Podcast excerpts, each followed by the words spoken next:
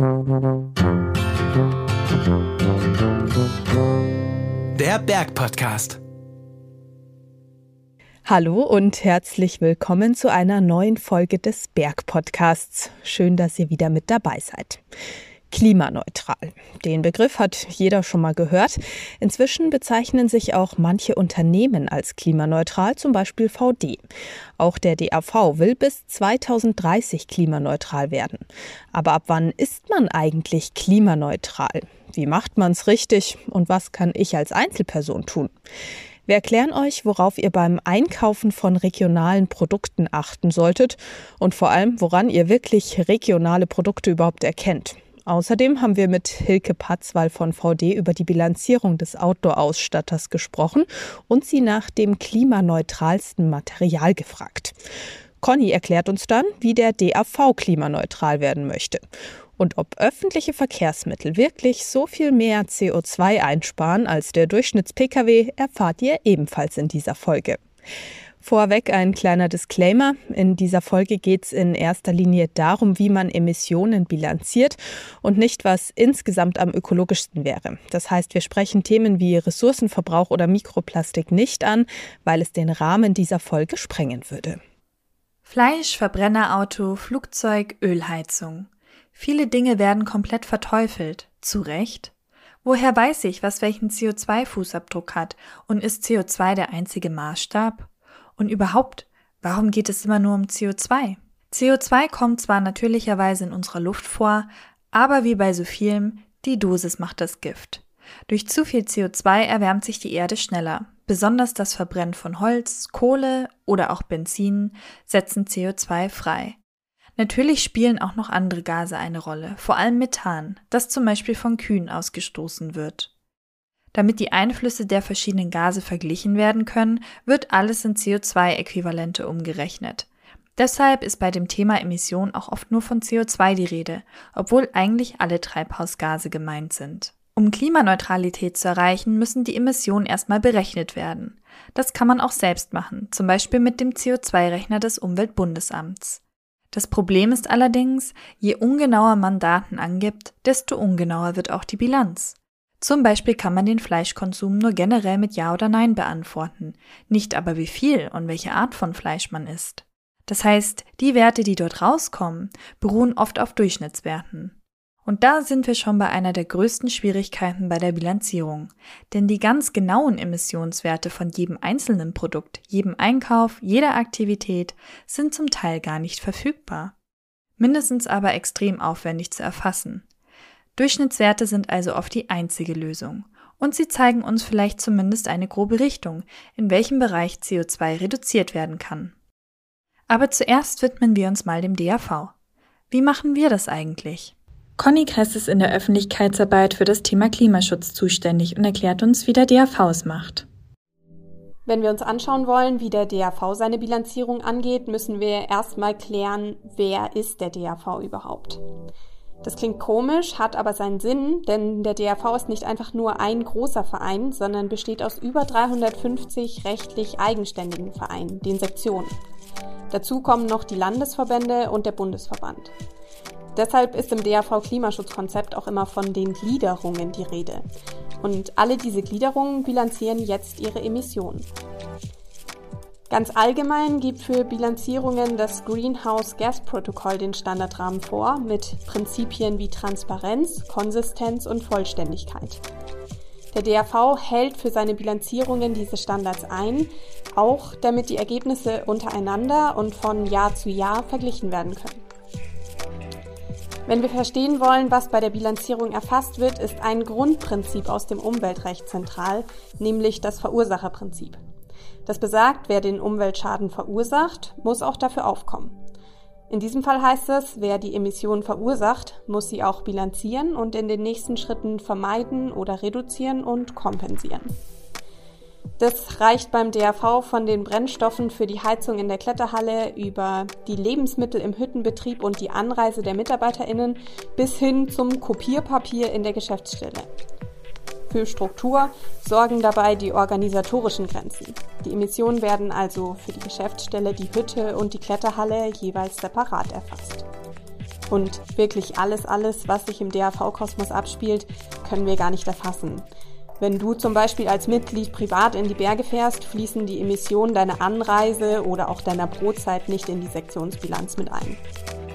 Die Basisbilanzierung wird übrigens von den DAV-Sektionen und dem Bundesverband für das laufende Jahr erstellt. Die Werte dienen uns dann unter anderem als Referenz, um die Wirksamkeit unserer Klimaschutzmaßnahmen zu bewerten. Jetzt zurück zu euch. Wir haben ein paar Tipps für euch, wo ihr Emissionen vermeiden könnt. Beim Thema Mobilität zum Beispiel. Vielen ist sicherlich bewusst, dass Fliegen am meisten CO2 unter den Verkehrsmitteln verursacht. Aber wie sieht es eigentlich bei Auto, Bus und Bahn aus? Was ist besser? Natürlich muss hier auch die Auslastung des jeweiligen Transportmittels betrachtet werden. Und weil im Schnitt PKWs nur mit anderthalb Personen ausgelastet sind, verursacht das Auto ziemlich viel CO2. Pro Personenkilometer sind das knapp 150 Gramm. In die Personenkilometer sind schon alle Emissionen, die durch Sprit und Strom entstehen, mit einberechnet. Im Vergleich dazu sind Fernbusse und Züge wesentlich stärker ausgelastet, im Schnitt knapp über der Hälfte. Dabei entstehen sowohl beim Zug als auch beim Bus im Fernverkehr nur um die 30 Gramm CO2. Wenn ihr mit dem Bus, der U-Bahn oder der S-Bahn im Nahverkehr unterwegs seid, verursacht ihr zwischen 50 und 80 Gramm CO2. Das sind allerdings Durchschnittswerte von 2019 und je besser die Verkehrsmittel ausgelastet sind, umso mehr CO2 wird eingespart. Ihr seid auf jeden Fall doppelt so klimafreundlich unterwegs, wie wenn ihr mit dem Auto unterwegs seid. Wo der öffentliche Verkehr keine Option ist, kann zumindest über Carsharing oder durch Fahrgemeinschaften das Klima geschont werden. Der Gewinner für die klimaneutralste Anreise ist und bleibt natürlich das gute alte Fahrrad. Doch auch bei der Ernährung lässt sich viel ausrichten. Natürlich ist der Verzicht auf alle tierischen Lebensmittel der klimafreundlichste Weg, wenn ihr nicht ständig auf weit eingeflogene Produkte wie Avocado, Mandeln, Reis oder Quinoa zurückgreift. Doch ihr könnt auch an anderen Ecken und Enden auf eine bessere CO2-Bilanz achten. Aktuell wird ja zum Beispiel Regionalität großgeschrieben, weil da die Transportwege kürzer sind. Wer zu den Bauernhöfen aus der Umgebung geht, bekommt in den meisten Fällen regionale und frische Lebensmittel. Aber auch in Supermärkten könnt ihr auf einiges achten. Gerade bei Obst und Gemüse lässt sich noch mit am leichtesten nachvollziehen, woher es stammt. Mit einigen Ausnahmen. Zum Beispiel Früh- und Speisekartoffeln, frische Bananen, Oliven, Zuckermais, Kokosnüsse, Paranüsse, Datteln und so weiter. Meistens findet ihr dazu Hinweise auf der Verpackung oder am Schild. Lasst euch aber nicht durch Etiketten mit Aufschriften wie aus der Region täuschen, denn der Begriff Region ist gesetzlich nicht geschützt und wird ganz unterschiedlich verwendet. Regionale Produkte sollten daher aus der Region für die Region sein. Dann werden sie innerhalb einer abgegrenzten Region erzeugt, verarbeitet und vermarktet. Manchmal gibt es auch ein sogenanntes Regionalfenster. Das ist ein kleiner Aufkleber, der aus zwei hellblauen und einem weißen Querstreifen in der Mitte besteht. Das Regionalfenster gibt Auskunft über die Herkunftsregion, wo das Produkt verarbeitet wurde, wie viel regionale Zutaten dabei verwendet wurden sowie die Kontrollstelle. Es bietet daher eine gute Orientierungshilfe, garantiert aber nicht, dass das Produkt aus der Region stammt. Deswegen am besten genau hinschauen, denn die gesiegelten Lebensmittel können deutschlandweit vermarktet werden. Es gibt aber auch noch weitere Siegel. Vielleicht ist euch schon mal der Aufkleber Geprüfte Qualität Bayern ins Auge gefallen. Doch auch diese Qualitätszeichen der einzelnen Bundesländer haben jeweils unterschiedliche Kriterien und erfüllen oft nur den Marktstandard. Übrigens, Regionen im Markennamen lassen noch am wenigsten auf die Herkunft der Zutaten oder den Ort der Verarbeitung schließen. Dafür ist im Markengesetz nämlich keine Regelung vorgeschrieben. Mit den Begriffen regional und Region lässt sich aber gut werben. Auch Bezeichnungen wie von hier oder Heimat sollen auf eine vermeintlich regionale Herkunft verweisen. Das kann dann zum Beispiel regionale Schokolade sein, die in der Region selbst gemacht wird. Die Zutaten kommen aber oft aus Übersee. Oder Äpfel werden als Heimatprodukt bezeichnet, kommen aber aus Neuseeland oder werden mehrere hundert Kilometer vom Supermarkt entfernt angebaut. Daher ist es tatsächlich manchmal schwer nachzuvollziehen, woher ein Produkt kommt. Denn anders als bei vielen Obst- und Gemüsesorten oder auch Honig sind ganz viele Produkte nicht kennzeichnungspflichtig. Abgepacktes, unbearbeitetes Fleisch muss mit dem Ursprungsland markiert werden, weiterverarbeitetes Fleisch oder frisches Fleisch aus der Theke aber nicht. Es gibt aber auch hier immer wieder viele Sonderregelungen. Bei anderen Produkten gibt es manchmal kleine Hinweise. Gibt es eine GU-Kennzeichnung, also geschützte Ursprungsbezeichnung wie bei Parmaschinken oder Allgäuer Käse, kommen die Rohstoffe aus der angegebenen Region, also Parma oder dem Allgäu, und wurden dort auch verarbeitet. Zum Verwechseln ähnlich gibt es dann noch die GGA-Kennzeichnung, die geschützte geografische Angabe. Hier muss nur eine Stufe der Produktion tatsächlich in der beworbenen Region stattfinden. Zum Beispiel könnte bei Nürnberger Rostbratwürsten das Fleisch aus einem anderen Land kommen und nur die Wurstherstellung findet dann in Nürnberg statt. In der EU gilt auch eine einheitliche Eierkennzeichnung. Wenn ihr also die Eier nicht vom Hof nebenan kaufen könnt, lässt sich über den Code auf den Eiern die Herkunft herausfinden. Die ersten beiden Ziffern hinter der Kennzeichnung DE stehen für das jeweilige Bundesland. Über die restlichen Zahlen lassen sich dann zum Beispiel unter www.wasstehtauffdemei.de auch Betrieb und Stall herausfinden. Zusätzlich zur regionalen Herkunft könnt ihr auch mehr darauf achten, was gerade Saison hat. Dadurch können Transportwege für Obst und Gemüse vermieden werden, die zu dieser Zeit eigentlich nicht reif sind. Ein Drittel aller Lebensmittel landet übrigens im Müll. Auch hier könnt ihr versuchen, Reste besser zu verwerten. Oder ihr nutzt eine entsprechende App und erfahrt, wer Lebensmittel verschenkt und wo gerade welche übrig geblieben sind. So lässt sich auch Geld sparen. Wer zu Hause gerne CO2 sparen möchte, sollte sich mal die Heizung ansehen. Denn mehr als die Hälfte der Emissionen stammen meistens daher. Aber eine neue Heizung oder eine bessere Dämmung ist natürlich nicht so schnell und einfach umzusetzen. Falls in nächster Zeit sowieso Sanierungsarbeiten anstehen, ist das auf jeden Fall ein Punkt, wo ihr ordentlich Emissionen einsparen könnt. Für die Zwischenzeit checkt doch mal euer Thermostat und die Raumtemperatur, denn hier bringen schon kleine Anpassungen deutliche Einsparungen. Ein Grad weniger Raumtemperatur spart beispielsweise durchschnittlich 160 Kilogramm CO2 pro Jahr. Und dann ist da noch das Thema Lüften. Ihr wisst es wahrscheinlich schon. Kippen ist Energieverschwendung. Am klimafreundlichsten ist Stoßlüften und währenddessen die Heizung abdrehen. Doch nicht nur Mobilität oder die Ernährung verursachen CO2, sondern auch alle möglichen Produkte, wie zum Beispiel Kleidung. Wir haben mit Hilke Patzwey gesprochen und sie zu ihren Erfahrungen mit der Bilanzierung befragt. Sie ist bei VD zuständig für das Thema Nachhaltigkeit. Denn schon seit über zehn Jahren berechnet das Outdoor-Bekleidungsunternehmen seine Emissionen. Der Begriff klimaneutral bedeutet aber in den wenigsten Fällen, dass es gar keine Emissionen mehr gibt. Vielmehr wird dann im besten Fall darauf geachtet, Emissionen zu vermeiden und zu reduzieren. Um aber sozusagen auf Null zu kommen, werden die entstandenen Emissionen ausgeglichen. Auch VD muss aktuell noch viel CO2 kompensieren und tut das über ein Goldstandardprojekt von MyClimate. Durch dieses Projekt sind sie auch offiziell als klimaneutral zertifiziert. Aber reicht das? Mir ist aber bewusst natürlich, und das ist auch eine berechtigte Kritik, dass die ähm, Kompensation, also der Ausgleich von nicht vermiedenen Emissionen über Zahlungen in Klimaschutzprojekte anderswo auf der Welt, das ist natürlich umstritten. Und das ist auch für uns, für VD, ganz klar nur eine Brücke, also eine Übergangslösung, solange wir die Emissionen noch nicht vermeiden können.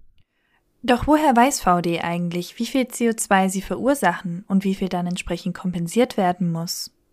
Also auf der Materialseite, also in der ähm, quasi, also bis zum fertig genähten, konfektionierten Produkt, wie man es kaufen kann, bis dahin wissen wir sehr gut über die Emissionen Bescheid. Wir erheben sehr, sehr akkurat die, die Materialverbräuche, also auf Rohstoffebene sozusagen.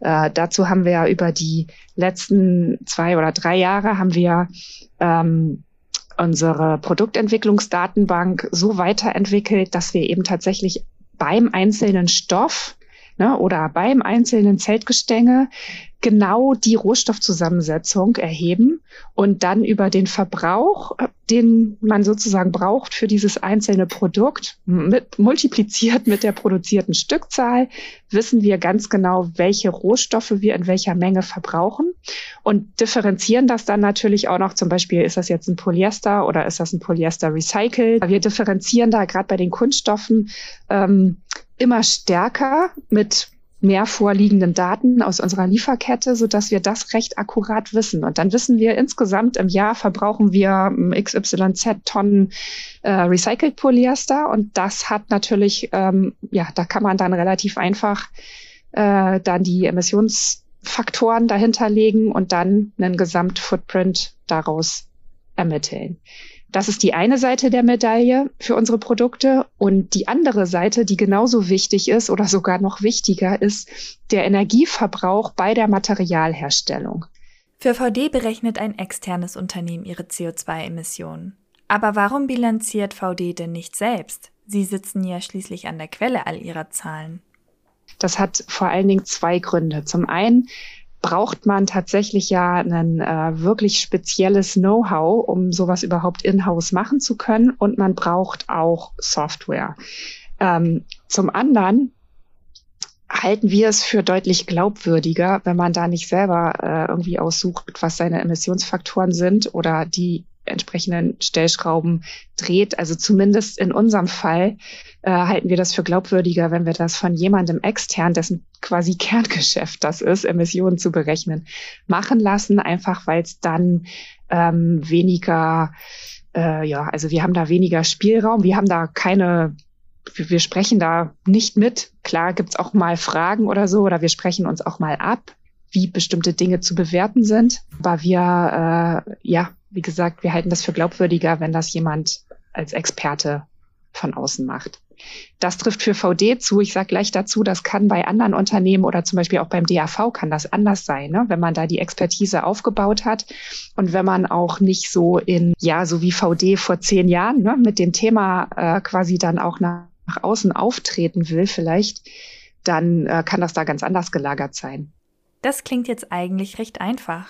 Gibt es denn auch Schwierigkeiten? Letzte größte Schwierigkeit, die haben wir jetzt hoffentlich schon mal hinter uns gelassen, nämlich tatsächlich das System der Datenbeschaffung so aufzubauen, dass wir wirklich auch Daten haben ohne einen wirklich riesen Gigantoaufwand. Die größte Herausforderung, würde ich deshalb sagen, liegt gar nicht so sehr in der Bilanzierung, sondern dann in der Umsetzung von Maßnahmen. Ja, weil das ist ja der absolut wichtigste, ne wichtige nächste Schritt. Jetzt wissen wir dann zwar, wie viele Emissionen wir verursachen, aber was denn jetzt?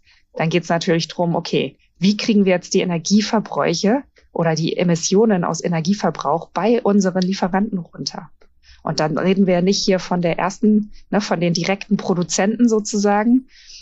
Da haben wir zwar auch Stromverbräuche, viele Leute an vielen Nähmaschinen, ne, wenn ich das mal so mhm. ausdrücken darf.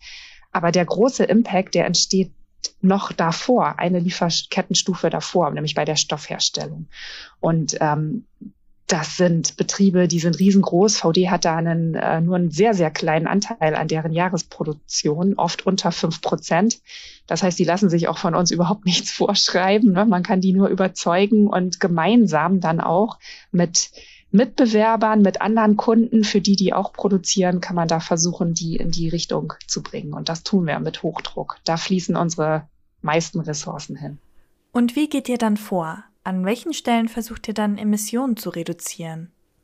Es ist ähm, nicht in allen Ländern so einfach wie in Deutschland mal eben den Stromtarif zu, zu ändern. Ne? Hier besorgt man sich einen neuen Ökostromtarif und der neue Versorger, der übernimmt sogar die ganzen, den ganzen Papierkram. So ist es ja in den meisten anderen Ländern leider nicht. Das heißt, und es ist da auch noch die Schwierigkeit, ähm, in vielen Ländern gibt es gar kein gar keine Infrastruktur für Ökostrom, ne, für erneuerbare Energie im Netz, weil die da einfach nie, lange noch nicht so weit sind wie wir in Deutschland. Das heißt, im allerersten Schritt gehen wir gemeinsam tatsächlich vor Ort in die Factories, was jetzt natürlich mit Corona auch echt irgendwie schwierig ist. Wir haben die glückliche Lage, dass wir ja ein eigenes Team von Kolleginnen äh, in unseren Lieferländern haben, also ne, Einheimische, die da, also ein Taiwanese, der unsere Lieferanten in Taiwan bearbeitet, ein Vietnamese, der unsere Lieferanten in Vietnam bearbeitet und so weiter.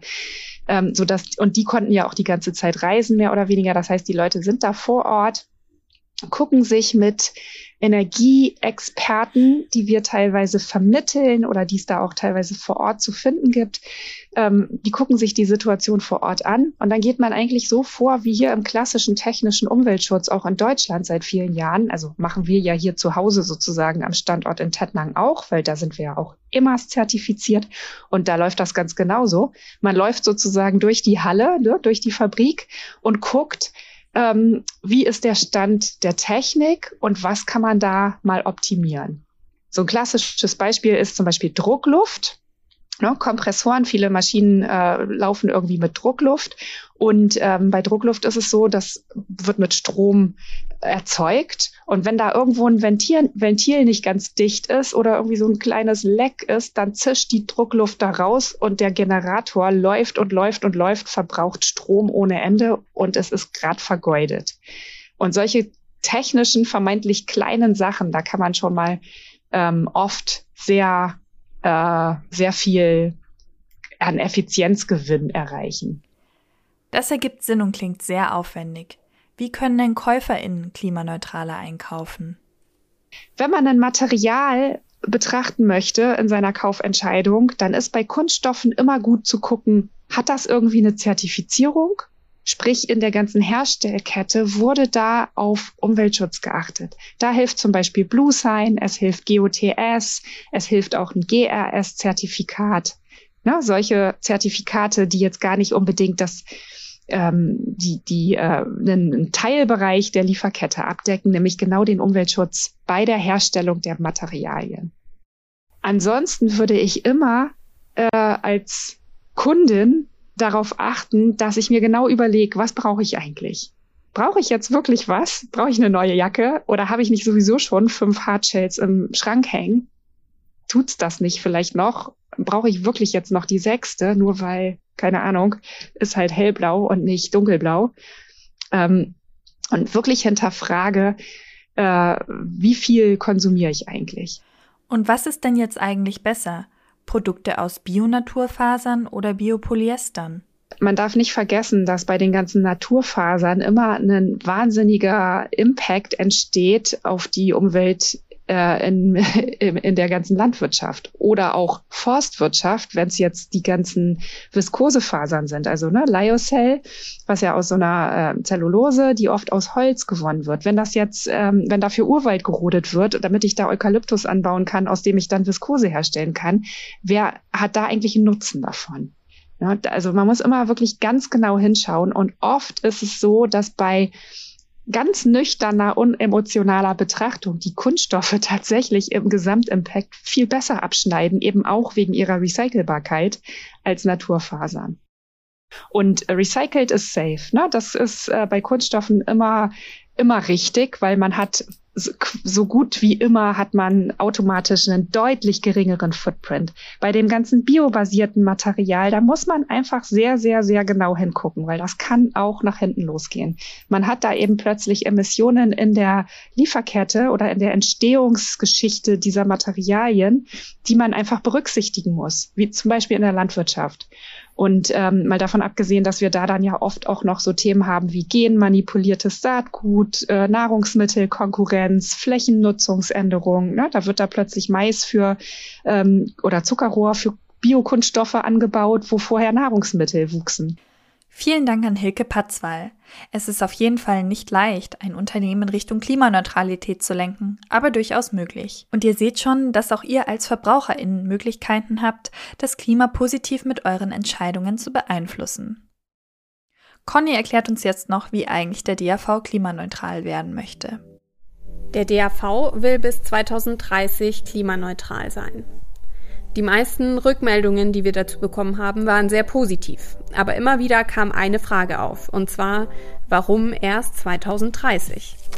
Das ist so, weil wir das Prinzip vermeiden vor reduzieren vor kompensieren verfolgen. Und erst mit der Kompensation erreichen wir dann Klimaneutralität. Deshalb haben wir uns jetzt erstmal bis 2030 Zeit gegeben, alles zu tun, um möglichst viele Emissionen vermeiden oder reduzieren zu können. Und das machen wir so. Wir bilanzieren jetzt unsere Emissionen, um festzustellen, wie groß unser CO2-Fußabdruck ist und wo wir Emissionen einsparen können. Pro Tonne CO2-Ausstoß zahlen wir übrigens einen CO2-Preis an uns selbst. Aktuell sind es 90 Euro, ab 2025 dann 140 Euro, die nur für Klimaschutzmaßnahmen da sind. Das heißt, je höher die Ausstöße, umso mehr Geld fließt in den Klimaschutz. Die Maßnahmen sollen dann in verschiedenen Bereichen, den Handlungsfeldern, umgesetzt werden. Da gibt es zum Beispiel die Infrastruktur mit Hütten und Kletterhallen, die Mobilität, die Verpflegung oder auch Bildung und Finanzanlagen. gar nicht so einfach, bei den ganzen Emissionen den Überblick zu behalten. Wichtig ist, dass wir uns davon nicht entmutigen lassen, sondern eben das tun, was wir können. Was ihr fürs Klima tun könnt, erfahrt ihr unter alpenverein.de slash wir fürs Klima fürs mit UE geschrieben. Wir hoffen, dass euch die Tipps und Einblicke weiterhelfen und zusammen schaffen wir mehr, denn mehr Busverbindungen in die Berge können sich auch nur etablieren, wenn sie von mehr BergsportlerInnen genutzt werden. Und bisher kamen von euch schon viele positive Rückmeldungen zum Bergbus. Also tut sich was.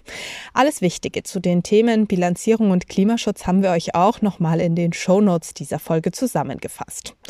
Und damit sind wir schon wieder am Ende unseres Berg-Podcasts angelangt. Wir freuen uns, wenn ihr auch beim nächsten Mal wieder dabei seid. Bis dahin, bleibt gesund, tschüss und auf Wiederhören.